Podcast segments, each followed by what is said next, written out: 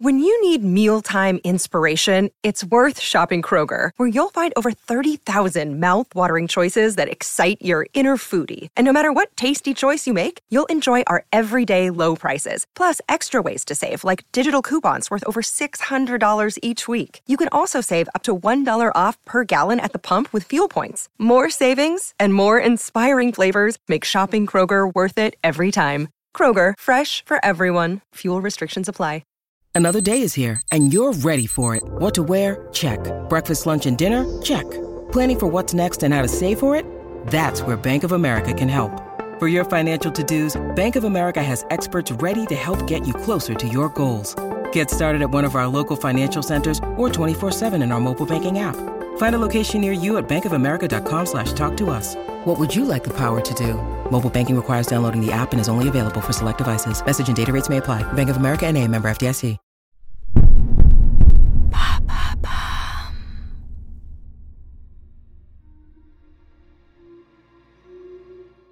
Bonjour à vous, ici Andrea, bienvenue dans True Story. Alors aujourd'hui, je vais vous parler d'une des icônes de la chanson française. Facile de l'évoquer en quelques mots, sa moustache, sa pipe, sa guitare et bien sûr ses plus grands succès, les amoureux des bancs publics, les copains d'abord, Gargoyle. Nous sommes en 2021 et il nous a quittés il y a 40 ans et il aurait eu 100 ans cette même année. Il nous a laissé plus de 250 chansons et pourtant il ne voulait pas être chanteur. Son nom, Georges Brassens. Des premières rimes au célèbre refrain, découvrez sa true story.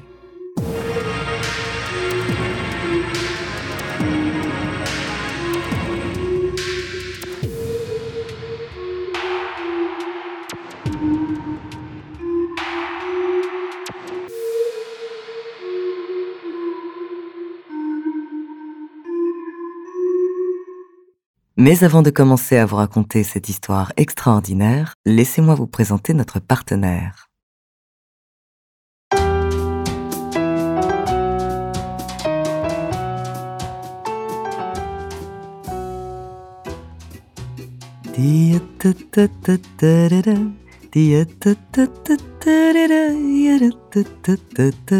Dans la famille Brassens, il y a une chose qui réunit tout le monde une chose qui égaye le quotidien et qui remplit la petite maison, la musique.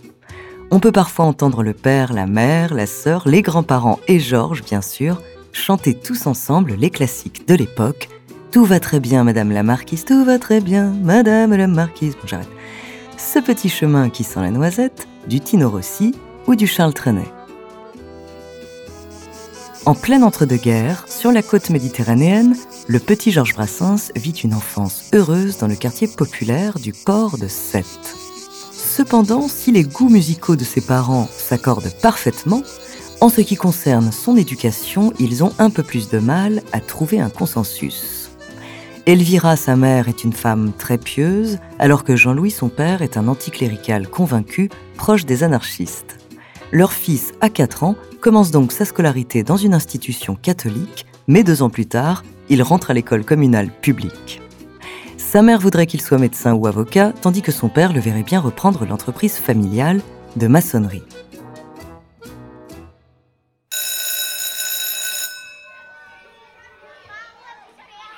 Malheureusement pour Elvira, Georges est un cancre.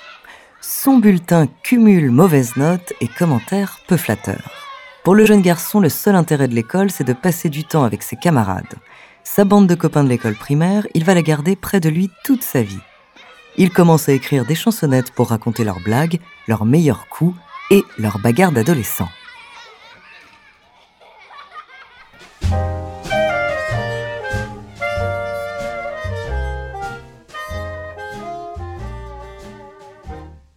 Mais une mésaventure va cependant jeter un voile d'ombre sur leur jeunesse insouciante. Il le racontera bien plus tard dans la chanson Quatre bacheliers. Les petits garçons sont devenus des jeunes hommes. Ils ont maintenant 16 ans et au lieu de se retrouver dans la cour de récré, ils passent leur temps à la plage ou dans des bars. Leur train de vie a changé, si bien que pour se payer à boire ou pour offrir aux filles des fleurs, entre autres, ils se laissent aller à quelques petits larcins. Très vite, ils sont dénoncés par des voisins et écopent d'une peine de prison avec sursis. Georges ne va pas pouvoir terminer l'année scolaire et il va devoir encaisser les remarques cinglantes des villageois. Il passe tout son été 1939 cloîtré chez ses parents, ne pouvant voir ses copains qu'à de rares occasions en cachette. Son père ne lui a fait aucun reproche, mais sa mère est accablée. Elle se soucie de l'avenir de son fils et cherche donc des solutions. Il pourrait travailler avec son père en tant que maçon ou alors étudier dans une autre ville. Non, Georges a une autre idée en tête. Il convainc ses parents de le laisser monter à Paris pour essayer de vendre ses chansons. Au collège, Brassens a découvert la poésie, la vraie, avec ses mesures, ses rythmes et ses rimes. Et depuis, il a revu ses ambitions à la hausse. Il a dépassé le stade de la chansonnette, il travaille ses textes sans relâche jusqu'à la perfection. Il est maintenant sûr de ce qu'il veut faire de sa vie, écrire.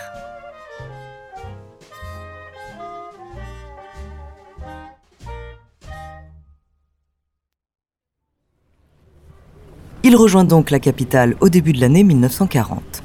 Il est hébergé chez sa tante Antoinette et se fait embaucher chez Renault pour gagner un peu d'argent. Mais quelques semaines plus tard, l'armée allemande bombarde la ville. L'usine où Georges travaille est touchée et Paris se retrouve sous l'occupation. Le Sétois retourne brièvement dans sa ville natale, puis remonte à la capitale, persuadé que sa vie est là-bas. Comme il est maintenant impossible de trouver un travail qui ne profite pas à l'ennemi, il se consacre à l'écriture. Il comble les manques de son éducation en lisant avec avidité les plus grands poètes et les plus grands penseurs. Il enrichit son vocabulaire, il s'intéresse à la morale, à la politique, à l'anarchisme. Grâce à cet apprentissage, il commence à forger son style. Il publie son premier recueil de poèmes, Les couleurs vagues. Malheureusement, la guerre le rattrape. En 1943, le gouvernement français instaure le STO, le service du travail obligatoire, et comme des milliers d'autres, Georges est réquisitionné pour participer à l'effort de guerre allemand. Le 8 mars, un train l'emmène de la gare de l'Est à Basdorf, au nord de Berlin, où il va travailler pour l'usine BMW.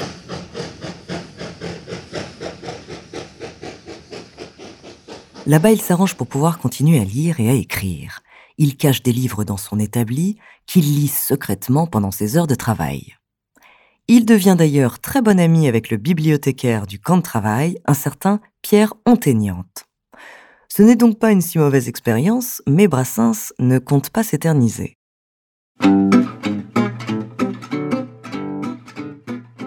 Un an pile après son arrivée, il bénéficie d'une permission de 15 jours, il rentre à Paris et décide de ne pas retourner en Allemagne. Il faut maintenant qu'il se cache, car les punitions prévues pour les rebelles sont sévères. Georges trouve refuge chez Jeanne, une amie de sa tante. Elle habite une petite maison dans le sud de Paris avec son mari et beaucoup d'animaux, des chats, des chiens, des oiseaux et bien sûr une canne, la fameuse canne de Jeanne, qui l'honorera en chanson. La canne de Jeanne est morte. Bon. Chez elle, il vit modestement et écrit de nouvelles chansons. Il s'inspire principalement de ses amours qui sont d'abord tumultueuses. Josette, qu'il rencontre durant l'été 1945, deviendra la jolie fleur dans une peau de vache, et celle qui a posé sur son cœur sa patte de velours dans Putain de toi. Ah, putain de toi, ah, pauvre de moi. Hum,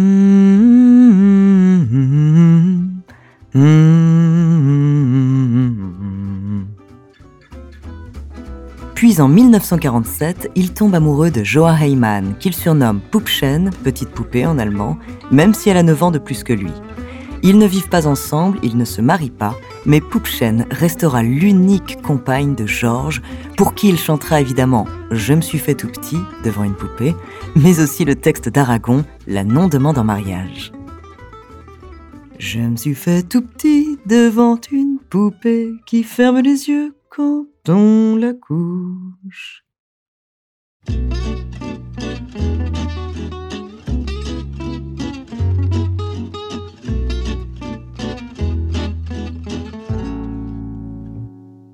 Au début des années 50, Georges Brassens a donc en réserve un beau répertoire. Il ne lui reste plus qu'à trouver quelqu'un pour l'interpréter. Il se présente à tous les directeurs des plus grands cabarets parisiens et malheureusement, personne ne l'écoute vraiment car sur scène, il est tout simplement mauvais. Avec son grand gabarit et sa moustache qui lui donne un air bourru, il ressemble plus à un paysan qu'à un chanteur. Et en plus, il est terriblement mal à l'aise, il tremble, il transpire ou il se tétanise. Il arrive tout de même à se faire engager au caveau de la République et deux autres cabarets, mais le succès n'est pas au rendez-vous. Le jeune chanteur commence à se décourager, mais deux de ses amis d'enfance qui vivent à Paris vont le pousser à continuer. Grâce à des connaissances, il lui décroche une audition dans le célèbre cabaret de Patachou sur la butte Montmartre. Le 24 janvier 1952, Brassens se présente devant la chanteuse. Il entonne Garogori. La chasse aux papillons, j'ai rendez-vous avec vous, et Patachou n'est certainement pas séduite par ses talents scéniques, mais c'est tout de même un coup de foudre musical. Elle est convaincue que ses chansons vont marcher et elle en est sûre, dans un an, Brassens sera plus célèbre qu'elle. Elle accepte donc de chanter certains textes à condition qu'il dépasse ses angoisses et qu'il monte, lui aussi, sur scène. Quelques jours après l'audition, sur la scène de son cabaret, Patachou chante Brave Margot et les amoureux des bancs publics. Elle demande ensuite aux spectateurs de rester pour leur présenter un nouveau chanteur. Elle annonce Georges Brassens, qui la rejoint alors, caché derrière sa guitare et sa moustache, le regard fuyant. Il se plante au milieu de l'estrade, parfaitement statique. Sa voix est mal assurée, ce n'est visiblement pas une partie de plaisir pour lui.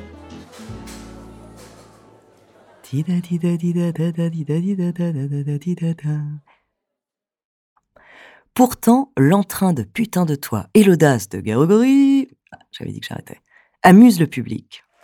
Le chanteur est généreusement applaudi. Très vite, il est demandé dans d'autres cabarets, notamment les Trois Baudets, et il enregistre son premier disque en mars. Il a 31 ans, sa carrière est lancée. Au fil des concerts, Georges est de plus en plus à l'aise sur scène et le public toujours au rendez-vous. Dans la presse, on parle de lui, de son attitude, de ses idées de ses gros mots. Certains l'adulent, d'autres le critiquent. La radio censure ses chansons qui blâment la police, les curés, la peine de mort, mais quoi qu'il en soit, ces controverses font parler de lui. Brassens ne laisse personne indifférent et en plus, tout le monde finit par aimer ses chansons.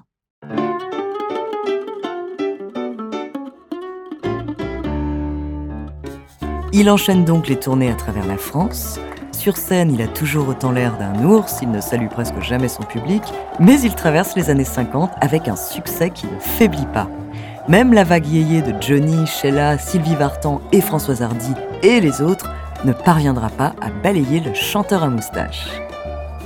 Brassens a le triomphe modeste, il refuse d'être considéré comme une star ou comme un grand poète, il ne fait pas de folie avec son argent, les seules grosses dépenses qu'il s'autorise, ce sont des maisons de campagne qu'il achète pour se poser et réunir ses copains.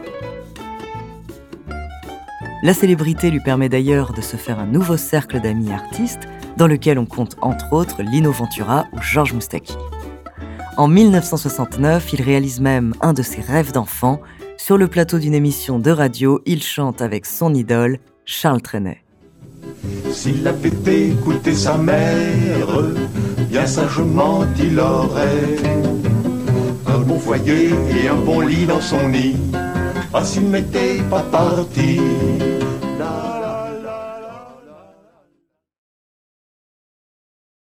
Malheureusement, malgré ce train de vie raisonnable et malgré le fait que son ami Pierre, l'ancien bibliothécaire du STO, devenu son assistant, veille sur lui, Georges néglige sa santé. Depuis des années, il souffre de coliques néphrétiques qui lui causent de violentes douleurs et qui l'ont déjà empêché de jouer plusieurs fois. À la fin des années 70, on lui diagnostique un cancer. Comme il a tardé à consulter, les médecins lui donnent quelques mois à vivre. Il meurt une semaine après avoir fêté ses 60 ans, le 29 octobre 1981. Il est inhumé à Sète, comme il l'avait écrit dans sa chanson Testament, supplique pour être enterré à la plage de Sète. Que vers le sol natal mon corps soit ramené dans un sleeping du Paris Méditerranée, terminus en gare de Sète.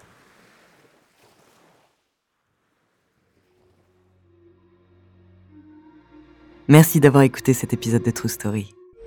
Si les histoires d'artistes hors normes vous passionnent comme moi, je vous recommande notre épisode sur Edith Piaf. La semaine prochaine, je vous parlerai d'un terrible mathématicien adepte des colis piégés.